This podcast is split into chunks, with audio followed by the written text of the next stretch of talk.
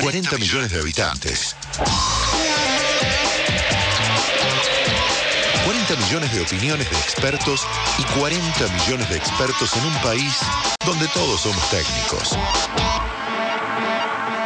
Bienvenidos a este espacio que llamamos Todos somos técnicos. Ya saben, en Argentina somos 40 millones de técnicos, todos sabemos y opinamos de todo, cómo hay que salir a jugar, cómo hay que hacer los cambios, sobre todo en fútbol, pero en la política somos igual.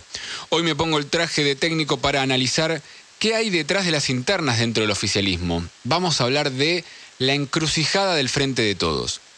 La interna de la semana pasada por la cual Martín Guzmán, ministro de Economía, no pudo echar al subsecretario de Energía Eléctrica, Federico Basualdo, fue solo la punta de un iceberg. Debajo se esconde un debate que tiene que ver con el plan económico a implementar por este gobierno. Y es en ese punto en donde encontramos que reside la encrucijada, que es una encrucijada entre la búsqueda del equilibrio económico o la búsqueda de ganar la elección el ala económica del albertismo, si es que existe el albertismo, pero supongamos que sí, cuando hacía un análisis respecto del kirchnerismo era muy crítica del tercer kirchnerismo, ¿sí? el primero de Néstor Kirchner, segundo el primer mandato de Cristina y el tercero el segundo mandato de Cristina. Hay un libro incluso de Matías Culfas, eh, referente económico de Alberto Fernández antes de llegar al gobierno, que se llama Los tres kirchnerismos, y sobre el tercer kirchnerismo es muy duro. Y el propio Alberto Fernández era muy duro también con quien era ministro de Economía en ese momento, que era Axel Kisilov. Y las críticas eran sobre todo a las cuestiones que muchas se vienen repitiendo ahora y mucho analista económico está diciendo estamos viviendo la misma secuencia del periodo 2012-2015.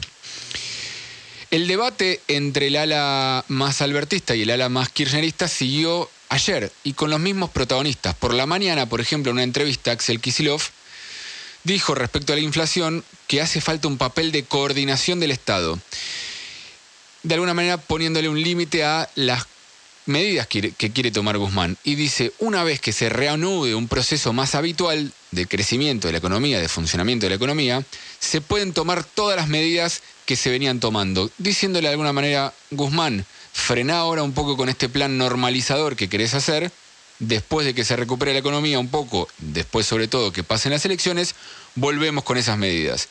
Pero en un acto a la tarde-noche, Guzmán, con el presidente al lado, insistió con el tema tarifario y dijo, tenemos un sistema de subsidios energéticos que es pro rico. ¿Sí? Lo que está diciendo Guzmán es que los subsidios a la energía favorecen más a los más ricos, aquellos que lo pueden pagar, a la persona, por ejemplo, de Recoleta o Nordelta que ve subsidiada su tarifa de energía eléctrica. Y el kirchnerismo sabe eso, porque de hecho en 2012 quisieron aplicar la sintonía fina, que era, que era eso, era lograr de alguna manera aumentos escalonados, segmentados de las tarifas.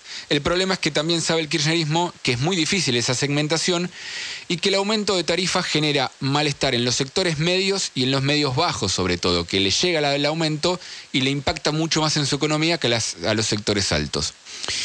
Si uno mira las últimas medidas económicas que tomó este gobierno, se encuentra con Refuerzos para los sectores más vulnerables, ¿sí? un 15 mil pesos para la UH y monotributistas de las categorías más bajas. Y ahora también el anuncio de ayer de, por ejemplo, ampliar la tarjeta alimentar para más sectores. Después también otra medida fue los, mantener los subsidios a las tarifas para sectores medios, medios bajos, que son los más beneficiados. Y por último también el aumento del mínimo no imponible a los sectores medios, medios altos, que son los que cobran arriba de 150 mil pesos recién los que van a tener que pagar ganancias. Todas buenas noticias, sin dudas, pero con un problema.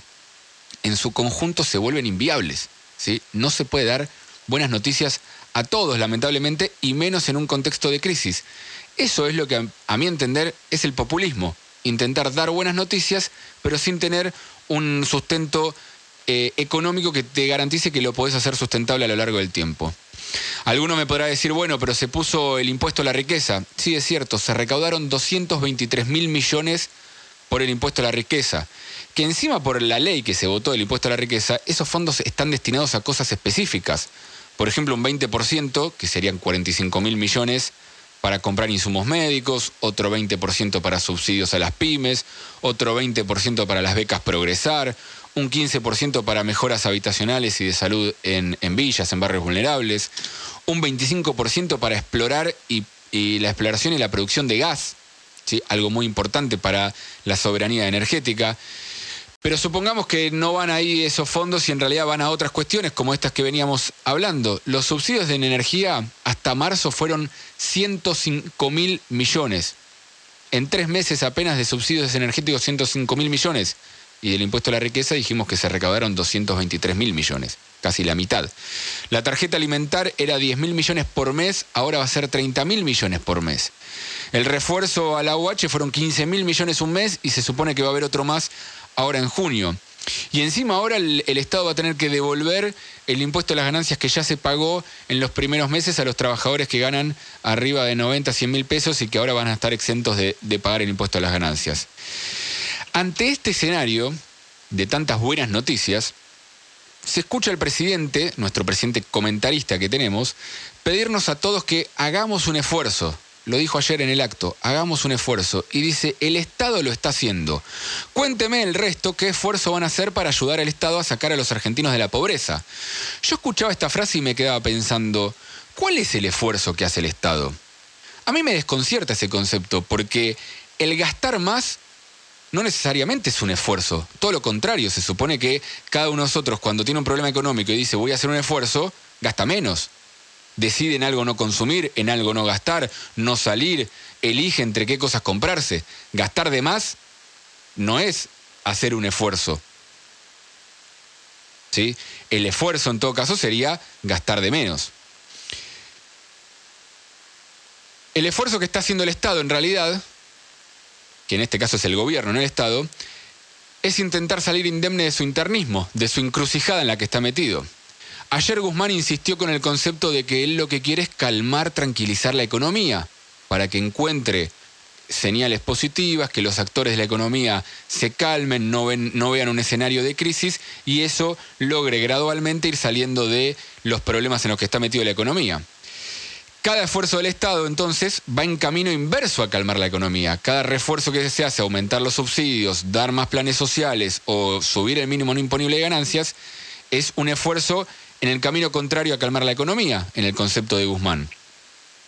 Y ese es el reclamo que están haciendo Cristina y Kisilov, que es hacer ese esfuerzo de gastar más mirando el panorama electoral. Para Cristina no es una elección más. Para el kirchnerismo no es una elección más de medio término. Es una elección donde se juegan las mayorías del Congreso y viene trabado en diputados varios de los proyectos que quiere implementar el kirchnerismo, sobre todo en tema de reforma judicial.